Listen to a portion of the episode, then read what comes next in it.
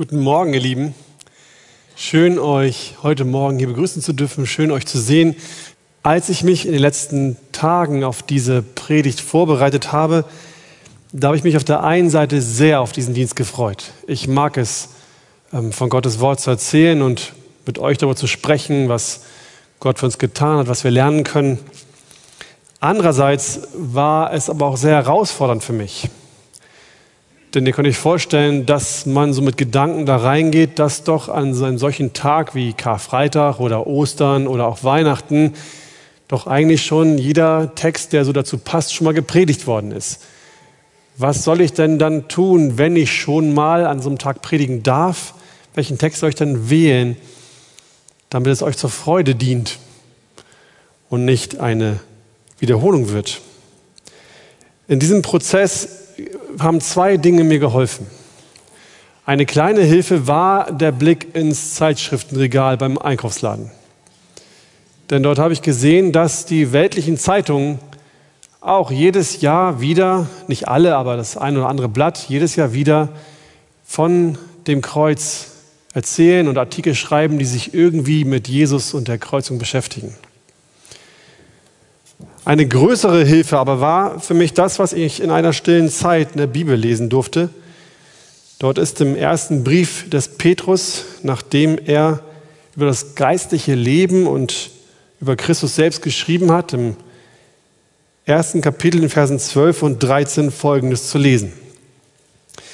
Darum will ich es nicht versäumen, euch stets an diese Dinge zu erinnern obwohl ihr sie kennt und in der bei euch vorhandenen Wahrheit fest gegründet seid.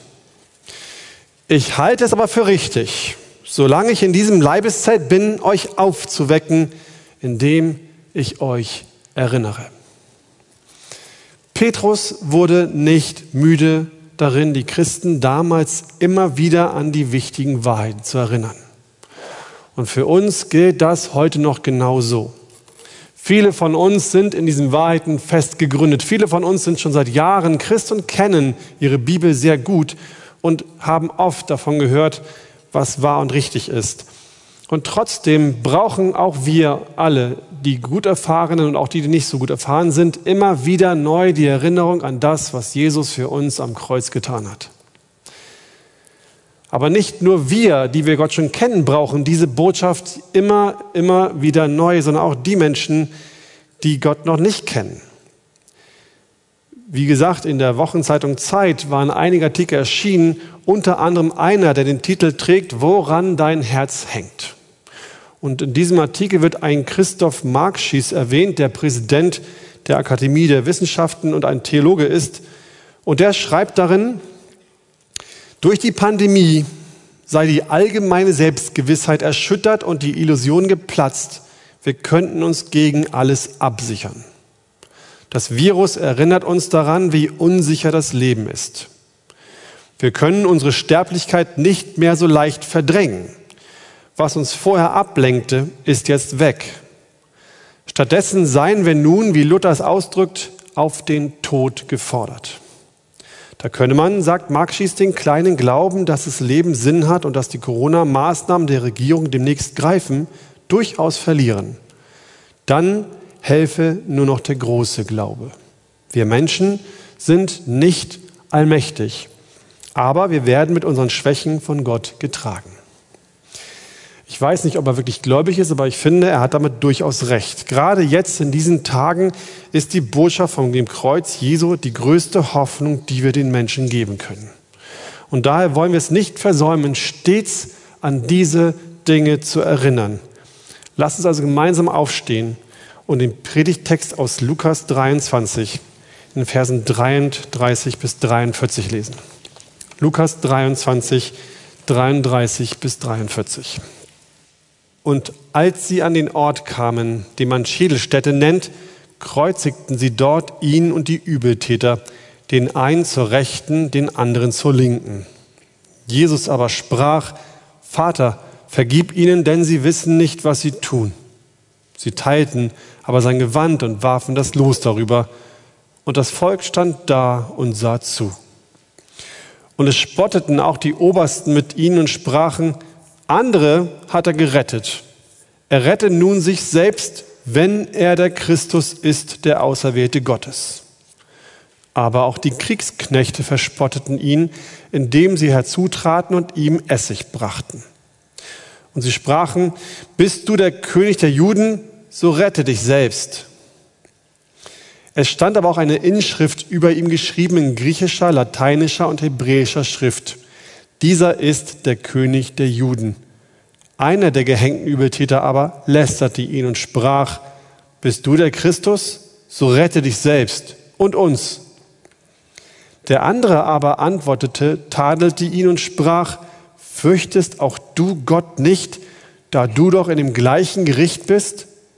Und wir gerechterweise denn wir empfangen, was unsere Taten wert sind. Dieser aber hat nichts Unrechtes getan.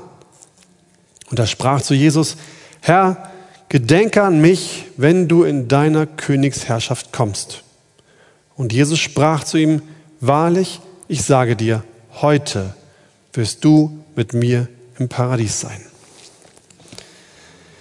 Herr, wir danken dir dafür, dass wir uns jetzt mit diesem Text beschäftigen dürfen. Und ich bitte dich darum, dass du uns allen geöffnete Herzen gibst, Freude schenkst, zu hören, was du uns sagen möchtest und mir Ruhe und Kraft, dein Wort vernünftig und wirklich zu deiner Ehre auszuteilen.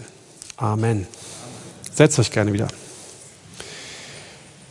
Nach den Versen 26 bis 32 beginnt unser Abschnitt in Vers 33 mit einer neuen Szene, mit einem Szenenwechsel. Dort steht, und als sie an den Ort kamen, den man Schädelstätte nennt, kreuzigten sie dort ihn und die Übeltäter, den einen zur Rechten, den anderen zur Linken.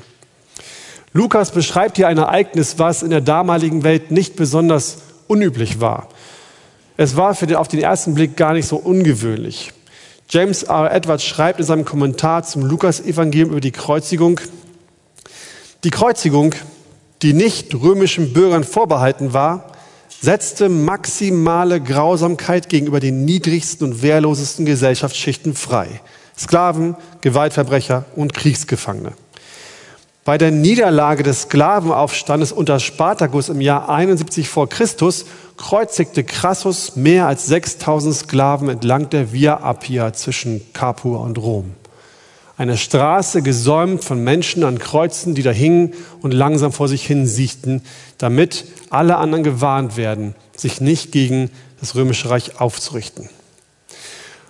Äußerlich unterschied sich diese Kreuzigung kaum von den sonstigen Kreuzigungen, die irgendwo stattfanden. Drei zum Tode verurteilte Männer hingen dort fast nackt am Kreuz und warteten darauf, dass sie endlich sterben. Und doch war es diesmal keine gewöhnliche Kreuzigung.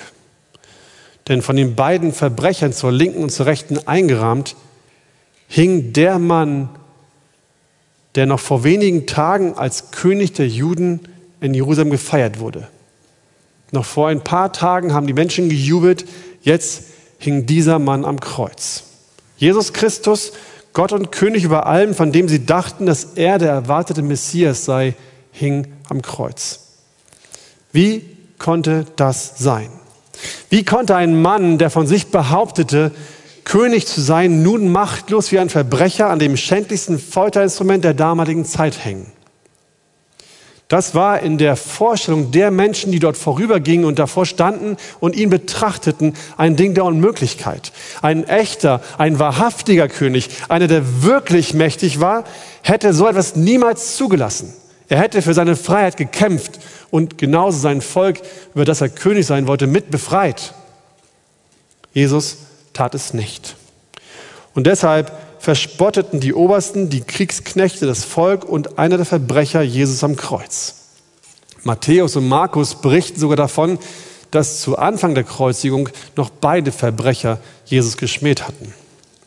Aber nun berichtet uns Lukas in Vers 39 und 40 folgendes. Einer der gehängten Übeltäter aber lästerte ihn und sprach, bist du der Christus, so rette dich selbst und uns. Der andere aber antwortete, tadelte ihn und sprach, fürchtest auch du Gott nicht, da du doch in dem gleichen Gericht bist. Der Übeltäter, der morgens um 9 Uhr, als die Kreuzung begann, auch noch über Jesus Christus lästerte, der tadelt nun seinen Mitgehängten, äh, mit, ja doch Gehängten ähm, an dem Kreuz für das, was er gesagt hat. Was war mit diesem Mann passiert? Wie kam es zu diesem Wandel? Ich möchte mit euch vier Tatsachen betrachten, die dieser Mann durch die Gnade Gottes erkennen durfte, sodass es bei ihm zu dieser Wendung kam. Erstens, der Übeltäter erkannte, wer Christus wirklich ist. Lukas berichtet uns über diese beiden Männer so gut wie nichts. Da wissen wir nicht, warum sie an diesem Kreuz hingen. Wir wissen nicht, was für ein schweres Verbrechen sie begangen hatten, dass es verdient hatte, dass sie gekreuzigt wurden. Vielleicht waren es Aufständige, vielleicht waren es auch Mörder. Ist auch in diesem Fall nicht so erheblich, denn was wir wissen dadurch ist, dass die beiden Männer in demselben Gebiet unterwegs waren, in dem auch Jesus drei Jahre zuvor die ganze Zeit gewirkt hatte. Daher werden sie von all dem gehört haben, was die Menschen über diesen Jesus, der vielleicht der erwartete König und Messias sein könnte, erzählt haben. Denn mehr als einmal liest man in den Evangelien Aussagen wie in Lukas 4, Vers 37. Und sein Ruf verbreitete sich in aller Orte der umliegenden Gegend. Sie, wiss, sie wussten also sehr wahrscheinlich, wer der Christus ist. Beide Übeltäter hatten davon gehört, dass Jesus von sich behauptete, Gottes Sohn zu sein. Beiden war bekannt, dass der Christus gekommen war, sein Volk zu befreien und ein ewiges Königreich aufzurichten. Ein Königreich, in dem er mitten unter seinem Volk für alle Her äh, Ewigkeit herrschen wollte. Aber am Anfang des Textes glaubten beide noch nicht, dass Jesus wirklich Gottes Sohn ist. Doch dann als er dort so am Kreuz hing, beobachtete der eine Verbrecher zwei Dinge. Nachdem man das Kreuz von Jesus aufrichtete, wurde an der Spitze ein Schild befestigt. Und auf diesem Schild prangte, so wie es bei Kreuzigung üblich war, der Grund, die Schuld, die dieser Mann hatte, warum er gekreuzigt wurde. Bei Jesus stand da drauf in großen Buchstaben, dies ist Jesus, der König der Juden. Dieser Spruch, dieses Jesus, der König der Juden, war für die umstehenden Menschen so ein Anstoß, für die Obersten so, eine, ja, so ein, ein, ein Reiz zum Zorn, dass sie lautstark protestierten. Und so hörte dieser Übeltäter am Kreuz die ganze Zeit laut um sich herum, wer denn dieser Christus eigentlich war. Und noch etwas beobachtete der Mann. Nachdem die Soldaten die Nägel durch die Hände und die Füße Jesu getrieben und das Kreuz aufgerichtet hatten, hörte man kein böses Wort aus seinem Mund. Kein Fluch, keine Wut. Stattdessen Lukas 23, Vers 34, Jesus aber sprach, Vater, vergib ihnen, denn sie wissen nicht, was sie tun. Und auch danach, als Jesus stundenlang am Kreuz hing, litt und die Menschen, die vorbeikamen, ihn verspotteten, kein böses Wort. Kein böses Wort kam über seine Lippen. Er hing dort und er trug still sein Leid. Später schrieb Petrus in seinem ersten Brief über diese Situation in Kapitel 2, Vers 23, als er geschmäht wurde, schmähte er nicht wieder. Als er litt, drohte er nicht, sondern übergab es dem, der gerecht richtet. Und so konnte dieser Übeltäter über die ganze Zeit beobachten, wie Jesus Christus, Gottes Sohn, selbst unter den größten körperlichen Qualen freundlich, erhaben, souverän und königlich reagierte. Was dann in dem Herzen des Mannes im Einzelnen geschah, das wissen wir nicht. Das können wir nur erahnen. Aber ich glaube, dass er darüber nachdachte, was er über Jesus wusste, woran er sich erinnerte und was dieser Mann vielleicht sogar selbst mit Jesus erlebt hatte. Denn Jesus war nicht nur am Kreuz sanftmütig, sanftmütig, freundlich und barmherzig, er war nur dort, wo es Gottes Heiligkeit verlangte, zum Beispiel im Tempel, zornig. Ansonsten war er sogar den Menschen gegenüber freundlich, die eigentlich seine Feinde waren. Wir erinnern uns, diese Stelle, wo die Menschen ihn zum, zur Klippe drängten, weil sie seine Worte nicht hören wollten und ihn hinunterstoßen wollten. Er hat sie nicht dafür schlecht behandelt oder sie bestraft, er ist einfach nur weggegangen. Und selbst wenn sich Jesus dringend mal ausruhen musste, schickte er nie Menschen fort, die ihn um Hilfe baten. Jesus reiste durch das Land und oft wird davon berichtet, dass alle Kranken, die zu ihm kamen, von ihm geheilt worden sind. Wie zum Beispiel Matthäus 14, Vers 13 bis 14. Jesus zog sich von dort in einem Schiff abseits an einen einsamen Ort zurück. Und als die Volksmenge es vernahm, folgte sie ihm aus den Städten zu Fuß nach. Als nun Jesus ausstieg, sah er eine große Menge und er versteckte sich. Nein, obwohl er eigentlich Ruhe suchte und er diese große Menge sah, steht dort weiter und er erbarmte sich über sie und heilte ihre Kranken. Das ist Jesus Christus, freundlich, barmherzig, gütig zu den Menschen. Aber dieser Mann am Kreuz wird sich nicht nur an das Wesen Jesu erinnert haben. Es gab Augenzeugen von Jesu Macht, von seiner Göttlichkeit und die Menschen erzählten sich damals, was sie mit diesem Jesus erlebt hatten. Zum Beispiel, wie er böse Geister und Dämonen austrieb und diese Dämonen vor ihm zitterten. Lukas 4, Vers 33 und folgende. Und in der Synagoge war ein Mensch, der den Geist eines unreinen Dämon hatte und er schrie mit lauter Stimme und sprach, lass ab. Was haben wir mit dir zu tun, Jesus, du Nazarener? Bist du gekommen, um uns zu verderben? Ich weiß, wer du bist, der Heilige Gottes.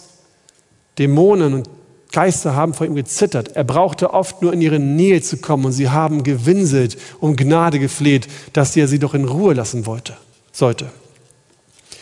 Andere waren dabei, als Jesus Petrus offenbarte, Entschuldigung, andere waren dabei, als Jesus Petrus aufforderte, seine Netze am Morgen noch einmal auszuwerfen.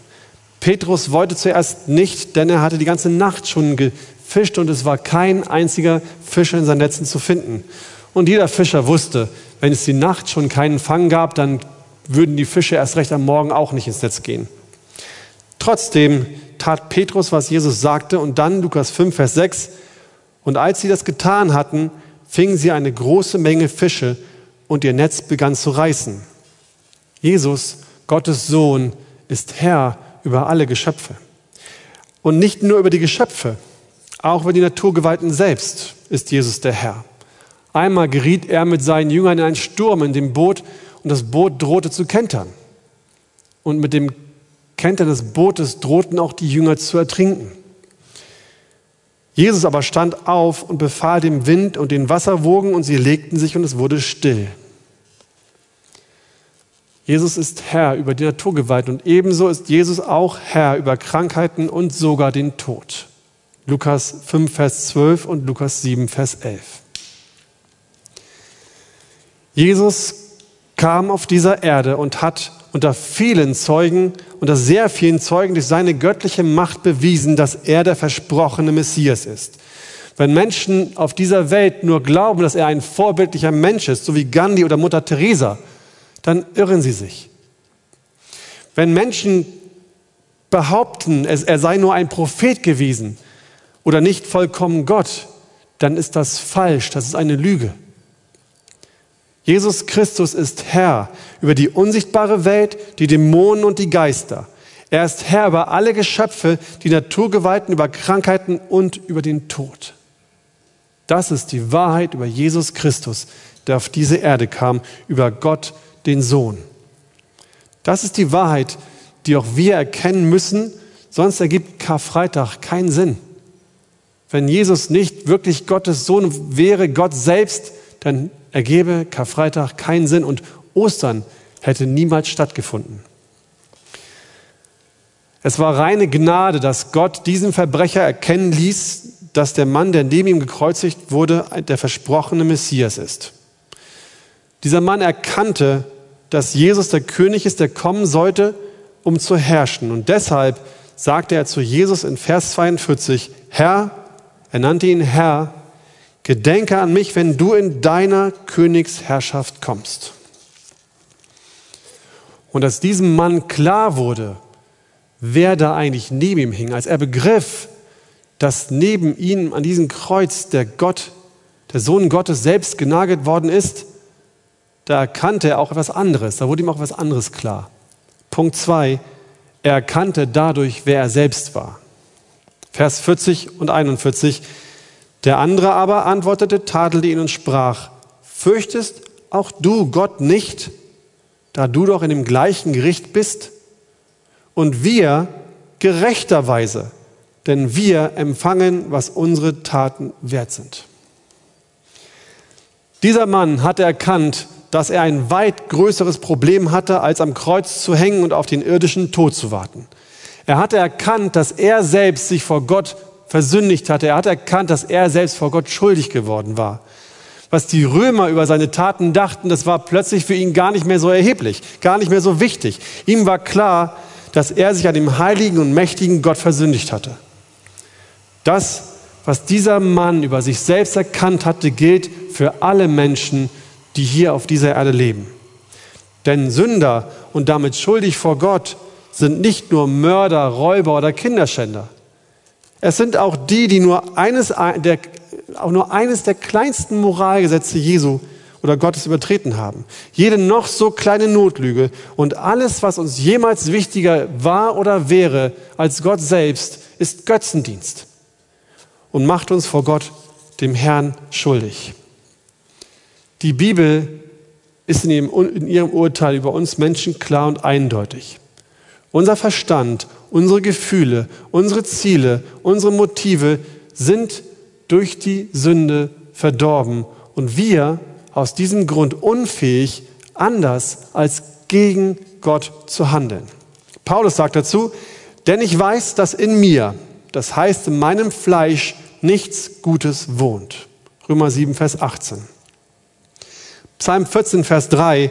Alle sind abgewichen, sie sind allesamt verderbt, da ist keiner, der Gutes tue, auch nicht einer.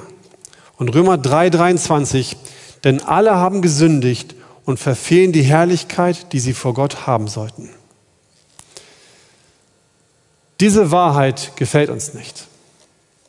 Es fühlt sich einfach nicht gut an, wenn wir schuldig sind. Wir mögen das nicht. Schuld zu haben an irgendwas ist nicht das, was wir wirklich haben wollen. Und es war aus diesem Grund äußerst wichtig für den Verbrecher und es ist auch äußerst wichtig für uns, dass wir uns dieser Tatsache stellen und erkennen, wer wir eigentlich vor Christus sind. Denn, das ist der dritte Punkt, wenn wir erkennen, wer wir vor Christus sind und vorher erkannt haben, wer Christus selbst ist, dann erkennen wir auch, und das erkannte der Mann, dass er Rettung braucht. Als ihm klar wurde, dass er sich so vor Gott verschuldigt hatte und ihm bewusst wurde, was das bedeutet, wenn er stirbt und vor Gott steht, sprach er zu seinem Mitgekreuzigten, Fürchtest auch du Gott nicht, da du doch in dem gleichen Gericht bist. Und wir gerechterweise, denn wir empfangen, was unsere Taten wert sind. Diesem Mann wurde klar, dass Gott seine Schuld nicht einfach so ignorieren könnte. Nach seinem Tod würde er vor Gott stehen, den er gerade erkannt hatte und als Sünder im Gericht für seine Schuld bezahlen müssen. Gott ist barmherzig. Gott ist langmütig mit den Sündern. Und weil er so ist, bestraft er nicht jede Sünde sofort gleich in dem Moment, wo sie begangen wird. Aber er kann unsere Sünden dennoch nicht ungestraft lassen. Er ist der Herr, der Barmherzigkeit, Recht und Gerechtigkeit übt auf Erden, denn daran habe ich wohlgefallen, spricht der Herr. Jeremia 9, Vers 24. Würde Gott nicht gerecht richten, dann wäre er nicht Gott. Würde er nicht die Menschen zur Rechenschaft ziehen, die gesündigt haben, dann würde er sich selbst verleugnen. Und ein Gott, unser Gott, kann sich nicht selbst verleugnen. Er ist wahrhaftig und ewiglich. Gott sei Dank für uns, dass wir das wissen dürfen, denn sonst wäre unsere Rettung auch nicht sicher. Gott ist unveränderlich und Gott ist gerecht. Und deswegen muss Gott Gerechtigkeit üben und Sünder für ihre Sünden bestrafen. Und obwohl dieser Sünder am Kreuz obwohl dieser Mann unter höllischen Qualen gelitten hat, wusste er und spürte er, dass es für ihn weit schlimmer werden würde, wenn er in die Hände des lebendigen Gottes fällt. Dass seine Qual am Kreuz unvergleichlich weniger schlimm ist als das, was ihn erwarten würde, wenn Gott gerecht über ihn richtet. Und er merkte, dass er sich nicht alleine retten konnte. Er erkannte, dass er kurz davor stand, vor Gott zu stehen und dass er selbst aus eigener Kraft nicht diesem Gericht entfliehen konnte. Und so, so hat er erkannt, dass er eine Hilfe braucht. Punkt 4. Er erkannte, dass in Christus die Rettung ist. Und weil er das erkannt hat, wandte er sich mit seiner Bitte an den einzigen, der ihm in dieser Sache helfen konnte, an Jesus und sprach zu ihm, Vers 42, Herr, gedenke an mich, wenn du in deiner Königsherrschaft kommst. Jesus, bitte, wenn du wiederkommst, wenn wir ins Gericht kommen, dann denk an mich und behandle mich bitte nicht so, wie ich es verdient habe. Doch wie sollte das gehen?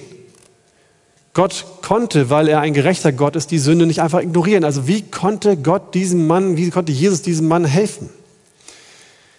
Im ganzen Alten Testament finden wir dazu Hinweise. Und zwar in dem Prinzip, dass die Menschen für ihre Sünden ein Opfer bringen mussten, um ihre Schuld vor Gott zu tilgen. Das zieht sich durchs komplette Alte Testament durch. Immer wurden Tieropfer gebracht, Blut musste vergossen werden, damit die Schuld der Menschen vor Gott gesühnt wurde. Aber all diese Opfer, all das, was die Menschen getan hatten, all die, die sie ihm bringen konnten, würden weder rein genug sein, noch ausreichen, um all unsere Schuld, die wir auf uns geladen haben, vor Gott zu tilgen. Und weil das alles nicht genügte, musste ein anderes Opfer her. Ein besseres, ein größeres, ein reineres, was ausreichen würde, um stellvertretend vor uns geopfert zu werden, damit wir vor Gott bestehen könnten. Aus diesem Grund kam Jesus Christus auf diese Welt und erniedrigte sich selbst und wurde gehorsam bis zum Tod am Kreuz. Jesus hätte nicht an diesem Kreuz hängen bleiben können, müssen. Er musste das nicht tun. Er hätte ganz einfach eine Armee von Engeln rufen können und befehligen können, die alle römischen Soldaten geschlagen und jeden dieser Spötter vernichtet hätten. Das wäre für ihn ein leichtes gewesen. Jesus hätte auch einfach von dem Kreuz herabsteigen können, um dann wegzugehen und diesem Tod zu entgehen. Aber das hatte Jesus gar nicht vor. Es war gar nicht sein Wille, sein Wunsch, das zu tun. Er wollte diesem Kreuz gar nicht entkommen, obwohl er es hätte können. Es war der Plan von Gott dem Vater und Gott dem Sohn, der vor aller Ewigkeit gefasst wurde, dass er am Kreuz den Tod erleiden sollte, den wir eigentlich verdient hätten. Das Kreuz war das notwendige Mittel, um für unsere Schuld zu bezahlen. Und das Leiden und das Opfer und vor allen Dingen die Liebe Jesu zu uns, vor allen Dingen die, diese Liebe, die Gott zu uns, zu seinen Kindern, die er retten wollte, hat.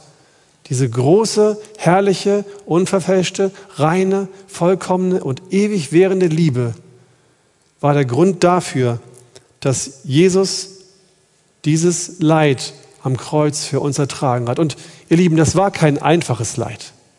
Das war nicht, okay, wir leiden mal sechs Stunden und sterben dahin. Es war viel mehr. Es war ein mehrfaches Leid.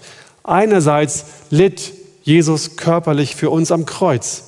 Der römische Redner, Redner Cicero beschrieb die Kreuzigung als die grausamste und schrecklichste Bestrafung. Jedes totalitäre Regime braucht einen Terrorapparat des Schreckens. So nannte er dieses. Und die Kreuzigung war Roms Terrorapparat. Dieser Apparat, der gleichermaßen für seine Zufügung von Schmerz und Scham berüchtigt war. Nachdem Jesus mit Nägeln durch Hände und Füße festgenagelt und das Kreuz aufgerichtet wurde, hing er mit seinem ganzen Körpergewicht in diesen Wunden an den beiden Händen und an seinen beiden Füßen. Und immer wenn er versuchte, sich aufzurichten, um seine Hände zu entlasten, drückte der Nagel durch seine Füße auf die Nerven, die dort zerstört worden waren. Mit der Zeit ermüdeten seine Muskeln, sodass sie sich anfingen zu verkrampfen.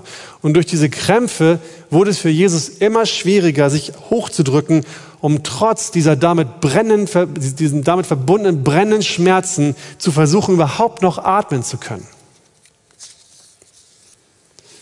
Diese Krämpfe, die Atemnot, zunehmende Schmerzen auch an den Gelenken, die langsam ausrissen und diese Schmerzen an seinem zerschundenen Rücken dauerten über Stunden, bis er endlich am Kreuz verstarb. Und zusätzlich zu diesem körperlichen Leid kam die Demütigung. Lukas schildert in diesen zehn Versen erstaunlich genau von Vers 35 bis 39, wie verschiedene Gruppen Jesus verspotteten. Es waren drei unterschiedliche Gruppen. Und es erinnert daran, dass Jesus auch in der Wüste dreimal versucht worden ist, um das, was er eigentlich vollbringen sollte, aufzugeben. Und so wurde auch hier, jedenfalls betont Lukas es so, Jesus dreimal versucht. Die Obersten versuchten ihn, indem sie in Vers 35 spotteten. Andere hat er gerettet. Er rette nun sich selbst, wenn er denn der Christus ist, der Auserwählte Gottes. Sie standen vor ihm, haben gesagt, guck mal, du warst stark genug, andere zu retten. Jetzt hängst du am Kreuz und bist zu schwach, dich selbst zu retten? Und du willst behaupten, der Auserwählte zu sein? So ein Schwächling? Die Kriegsknechte versuchten ihn, indem sie spotteten, Vers 37, bist du der König der Juden? So rette dich selbst. Wir haben einen König, der ist mächtig, der ist stark, der kann sein Volk retten. Du willst König sein? Zeig doch mal. Und dann die Übeltäter selbst oder der Übeltäter in Vers 39. Bist du der Christus, so rette dich selbst und uns. Ich verspotte dich, ich glaube nicht an dich, ich denke nicht, dass du Gottes Sohn bist, aber wenn du es wirklich bist, dann steig doch herab und rette mich auch gleich. Ich habe es nicht verdient, aber es ist mir egal. Hauptsache, du rettest mich. Jesus, Gott und König über das Universum, hing schwach und unter unendlichen Schmerzen für die. Er hing dort für die, die ihn verspotteten am Kreuz. Aber anstatt vor ihm niederzufallen und ihn als den König anzubieten, der er wirklich war, ihm dafür zu danken und ihm zu huldigen, machten sie sich über ihn lustig. Sie erhoben sich über ihn und missachteten den Sohn Gottes. Wie unerträglich demütigend und entehrend muss das für Jesus gewesen sein. Wie unerträglich muss das für Gott selbst gewesen sein, dort zu hängen und von den Menschen verspottet zu werden, für die er doch eigentlich sterben sollte und wollte. Aber Jesus gab nicht auf. Seine Liebe zu uns war so groß, dass er trotz dieser körperlichen Pein, trotz dieser Verspottung und Schmähung dort hingen blieb und es bis zum Ende durchzog. Er hatte sich vorgenommen, aus Liebe zu uns, das, was er begonnen hatte, auch, auch zum Ende zu führen. Und dann, kurz bevor es zu Ende war, wartete auf ihn das größte Leid, was im Vergleich zu dem davor unerträglich viel schlimmer war. Matthäus 27, äh, Matthäus, Kapitel 27, Vers 46. Und um die neunte Stunde rief Jesus mit lauter Stimme, Eli, Eli, Laba Sabachthani, das heißt, mein Gott, mein Gott, warum hast du mich verlassen? Als Gott die Last der ganzen Welt, die Sünde der ganzen Welt auf Jesus Schultern legte, traf ihn der Zorn und das Gericht Gottes mit ganzer Härte. Denn er hat den, der von keiner Sünde wusste, für uns zur Sünde gemacht, damit wir in ihm zur Gerechtigkeit Gottes würden. 2. Korinther 5, Vers 21. In diesem Moment, als Gott die Gerechtigkeit Christi uns zurechnete, wandte sich Gott der Vater von seinem Sohn ab. Und Jesus musste erleben, der, der, der von seinem Vater noch nie auch nur eine Sekunde getrennt war, musste erleben, was es heißt, wenn Gott der Vater sich von ihm abwandte. In dem Moment blieben für Jesus nur noch Dunkelheit, Einsamkeit und Zorn. Das war das Schlimmste, was Jesus an dem Kreuz erleiden musste. Jesus Christus vollbrachte das größte Werk der Geschichte des Universums für seine Kinder am Kreuz von Golgatha. Mit seinem Leiden, dem Ertragen der Schande und dem Tragen unserer Sünde hat er für uns aus lauter Liebe für alle Ewigkeit den Sieg errungen. Sein Blut hat uns von aller Schuld befreit. Die dunkelste Stunde, die Jesus jemals erleben musste, die dunkelste Stunde seines Lebens wurde zum größten Triumph für uns alle. Weil er gelitten hat, dürfen wir jubeln. Weil er gestorben ist, dürfen wir leben.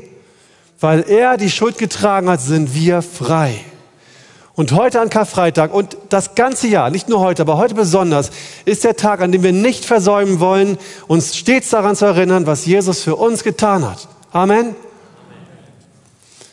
Aber es ist auch der Tag der Hoffnung. Für die Menschen, die ihre Hoffnung noch nicht auf Jesus Christus gesetzt haben. Heute ist der Tag, wenn du noch lebst, dass du dich entscheiden kannst, welcher der beiden Übeltäter du sein möchtest. Du kannst dein Herz nach wie vor weiter so verschließen, über Jesus spotten und dich von ihm abwenden, wie es der eine Übeltäter gemacht hat. Du kannst dein Herz aber auch, so wie der andere Übeltäter, anfangen zu öffnen, auf Jesus zu schauen, um zu erkennen, wer Christus ist, um zu erkennen, wer du selbst bist und um zu erkennen, dass du Rettung brauchst. Und wenn du das erkannt hast und dich Jesus zuwendet, dann wirst du auch erkennen, dass sein Opfer am Kreuz für dich geschehen ist. Sein Blut wurde für dich vergossen, damit du leben darfst. Das wünsche ich dir. Dass du das erkennen darfst und dass du dich umwendest und nach Jesus Christus suchst. Er kam, um Sünder zu retten. Er kam, er kam, um uns Sünder selig zu machen, damit wir nicht im Tod bleiben, sondern leben dürfen. Amen. Amen.